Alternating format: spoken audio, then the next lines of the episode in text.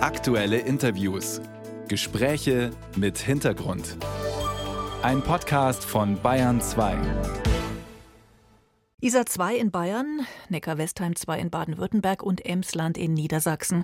Am Wochenende sind die drei letzten Atomkraftwerke in Deutschland vom Netz gegangen. Nicht alle sind glücklich drüber. Wir hören FDP-Chef Christian Lindner, CDU-Chef Friedrich Merz und CSU-Chef Markus Söder eine energie- und technologiepolitische Sünde und eine echte Gefahr für Deutschland, dass wir dauerhaft die Energieversorgung nicht mehr sicherstellen können. Es ist eine blanke ideologische Entscheidung noch nicht einmal der Bundesregierung, eines Teils der Bundesregierung. Es ist bedauerlich, dass es keine Mehrheit gibt dafür, die deutschen Kernkraftwerke mindestens in der Reserve zu halten. Wir sind ja in außerordentlichen Zeiten, wo gerade unsere Energieversorgung umgestellt wird. Ich bin erleichtert, dass Deutschland aus der Atomkraft aussteigt. Das war Bundesumweltministerin Steffi Lemke, eine klare Befürworterin des Atomausstiegs. Ja, und egal, was man von dem hält, er ist ein Fakt. Neuer Atomstrom wird in Deutschland nicht produziert. Was bleibt, ist der radioaktive Abfall aus den vergangenen Jahrzehnten.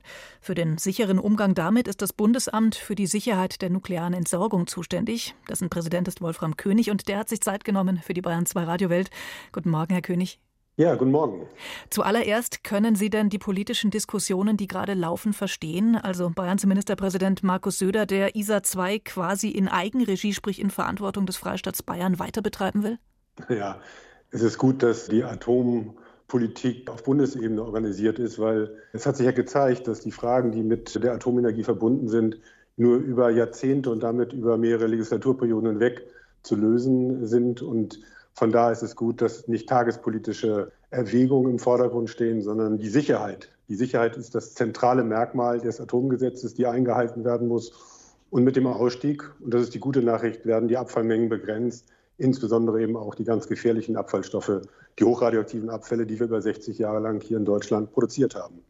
Sie haben es gerade schon angesprochen, nach momentaner Gesetzeslage, der Bund ist zuständig, ist es gar nicht möglich, dass die Länder Atomkraftwerke in Eigenregie weiter betreiben können, weiter betreiben dürfen. Dafür müsste das Atomgesetz geändert werden.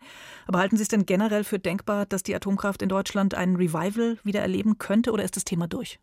Naja, nichts ist unumkehrbar in der Demokratie und das ist auch gut so. Es wird immer wieder erforderlich sein, dass neue verantwortliche Personen dann auch die Entscheidungen immer wieder überprüfen, die früher getroffen worden sind. Aber wir haben es eben gerade hier mit einer Energieform zu tun, die eben nicht einer ja, rückkehrbar zugänglich ist. Das heißt, mit dem Einstieg in diese Atomtechnologie haben wir Generationen, die jetzt nach uns folgen, belastet, die schlicht und einfach sich um unseren Müll zu kümmern haben. Schauen wir mal drauf auf diese Hinterlassenschaften der jahrzehntelangen Atomkraftnutzung. Etwa 600.000 Kubikmeter schwach- und mittelradioaktive Abfälle und etwa 30.000 Kubikmeter hochradioaktive Abfälle. Wie gefährlich ist dieser Atommüll?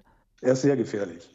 Er muss dauerhaft von der Biosphäre ferngehalten werden. Dauerhaft ist wirklich eben in aller Ewigkeit. Dafür sind gerade die hochradioaktiven Abfälle noch nicht in einer Perspektive, jedenfalls, die wir brauchen.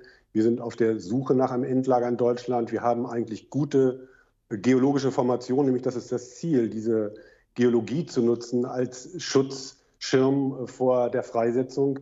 Aber da wird es noch Jahrzehnte dauern, bis ein Endlager gefunden im betriebsbereit ist, die Abfälle dort eingebracht sind und dann letztendlich diese Anlage wieder verschlossen ist.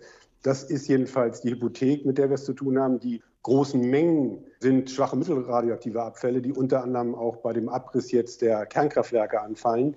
Dafür soll ein Endlager in einer Perspektive in diesem Jahrzehnt noch in Betrieb gehen, und zwar das Endlager Schacht Konrad bei Salzgitter. Dort sollen die großen Mengen Abfälle aus dem Abriss, aus dem Betrieb der Anlagen letztendlich sicher verwahrt werden, auch unterirdisch. Die hochradioaktiven Abfälle sind aber natürlich eigentlich der springende Punkt. Für die, Sie haben es gesagt, läuft die Suche nach einem Endlager. Jetzt will natürlich keiner so ein Endlager haben. Wie kann man das lösen? Das ist genau der Punkt gewesen, warum sich die Bundesregierung und ja viele Initiativen, auch die Zivilgesellschaft vor ein paar Jahren auf den Weg gemacht haben und gesagt, wir müssen aus den Fehlern der Vergangenheit lernen und die richtigen Konsequenzen ziehen. Und dann hat man ein Standortauswahlgesetz auf den Weg gebracht, wo auch Bayern zugestimmt hat, das im Vordergrund hat, dass dieses Verfahren fair verläuft, dass es wissenschaftsbasiert ist und eben nicht politische Entscheidungen entscheidend sind, wo ein Endlager errichtet werden soll und dass eben die Menschen beteiligt werden, die davon betroffen sein könnten und die das Interesse daran haben, sich zu beteiligen in dem Prozess. Und dieses alles ist in einem Verfahren gebündelt worden, einem Standortauswahlverfahren, das sich am Anfang immer noch befindet, wo ein Unternehmen derzeit die geologischen Daten auswertet. Und am Ende steht ein Bundestagsbeschluss, der den Standort bestätigen wird. Und dann haben wir in Deutschland ein Endlager, in dem diese hochgefährlichen Abfälle auch sicher verwahrt werden können. Und bis dahin, das gehört auch zur Wahrheit, müssen sie in Zwischenlagern verbleiben, die eben nicht die Sicherheit bieten können wie eine Geologie. Sie sind mit Beton, Stahl und Wachmannschaften ausgerüstet, aber eben nicht auf eine dauerhafte Lagerung in solchen oberirdischen Zwischenlagern. Ursprünglich sollte ja die Suche nach einem Endlager bis 2031 abgeschlossen sein. Inzwischen ist ja völlig klar, das ist nicht zu halten. Was glauben Sie, was ist eine realistische Zeitspanne? Bis wann wird ein Standort gefunden sein? Das kann ich Ihnen nicht sagen. Das hängt davon ab, wie zügig die beauftragte Firma die entsprechenden Ergebnisse vorlegen wird und wie sicher diese Ergebnisse dann auch in dem weiteren Verfahren verfolgt werden.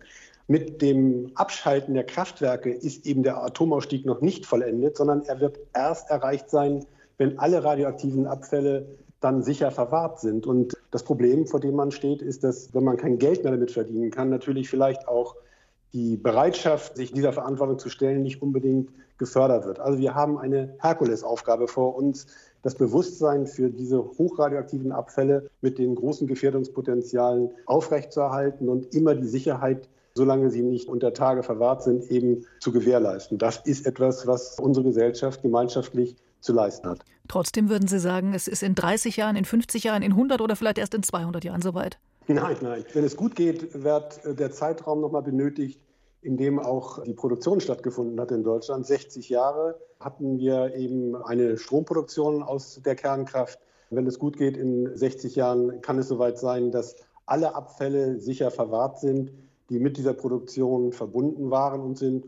Und ich glaube, das ist auch eine Antwort auf die Frage, ist es vertretbar, diese Technik weiter einzusetzen? Sie beantwortet sich, glaube ich, durch diese Verantwortungsübertragung auf kommende Generationen. Und das sollte sozusagen bessere Wege geben als die weitere Nutzung der Kernkraft.